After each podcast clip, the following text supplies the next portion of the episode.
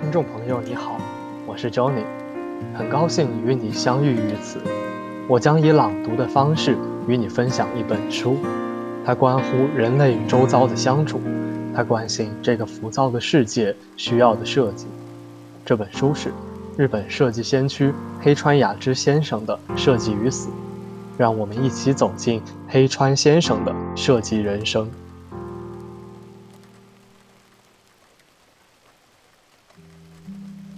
人类或许会因为文明的高度发达，迎来自身的毁灭。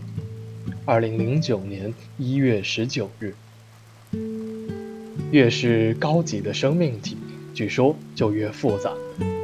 人类作为高等生物，在情感方面也是复杂至极。生命体的构造过于发达，形同一个混沌世界。高级构造。在现实社会之中，会越来越快地向更高的级别进化，从而演变成为一个混沌体。对于这样形成的高度文明的社会，如何简明清晰地解说它的结构、构造、机制，将十分关键。因为一旦开始感受到它的复杂，人就会从这个社会系统中被排挤出来，成为边缘化的存在，也就是说，变成被冷落、被疏远的对象。如今，我们恰恰处于这样艰难的时代。过去，如果汽车意外熄火，我们就会走下车，打开引擎盖，自己推测故障在哪里。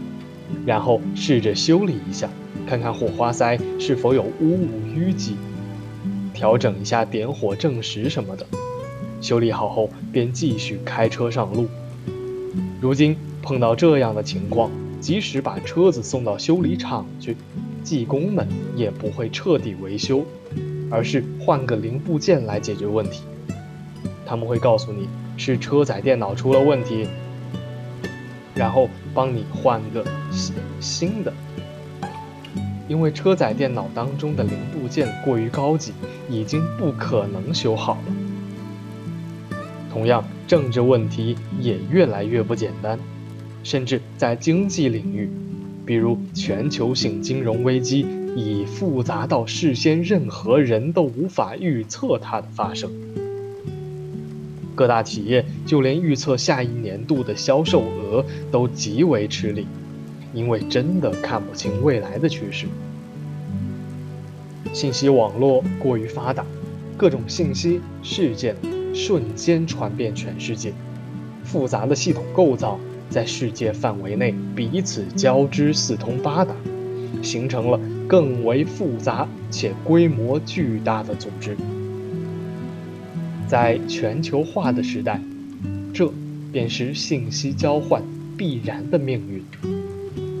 即便在一座小村庄，村民之间的情感也并不稳定，时刻发生着变动，人际关系不再单纯。在今日全球化的世界里，所有人彼此关联。面对如此发达的社会构造，找出解析它的线索，发现其运作的规律与法则，并不是件轻而易举的事。这样的复杂系统中存在天文数字的繁多因素，彼此关联和制约，牵一发而动全身。其中某一项因素发生变化，便能影响全局。其复杂程度可以说早就超出了可理解的范围。在现代，进步也便意味着复杂化，这不仅限于生命体，组织也有相同的发展模式。如今的时代，全世界持有各种思想、价值观的人共同栖居在地球上，而由于信息传播的方式越来越发达。人类的组织也随之进化，变得越加复杂而高级。人类或许会因为文明的高度发达而迎来自身的毁灭，假设人类之死会成为生的最高形式和终极之境，那将是个值得深思的有趣话题。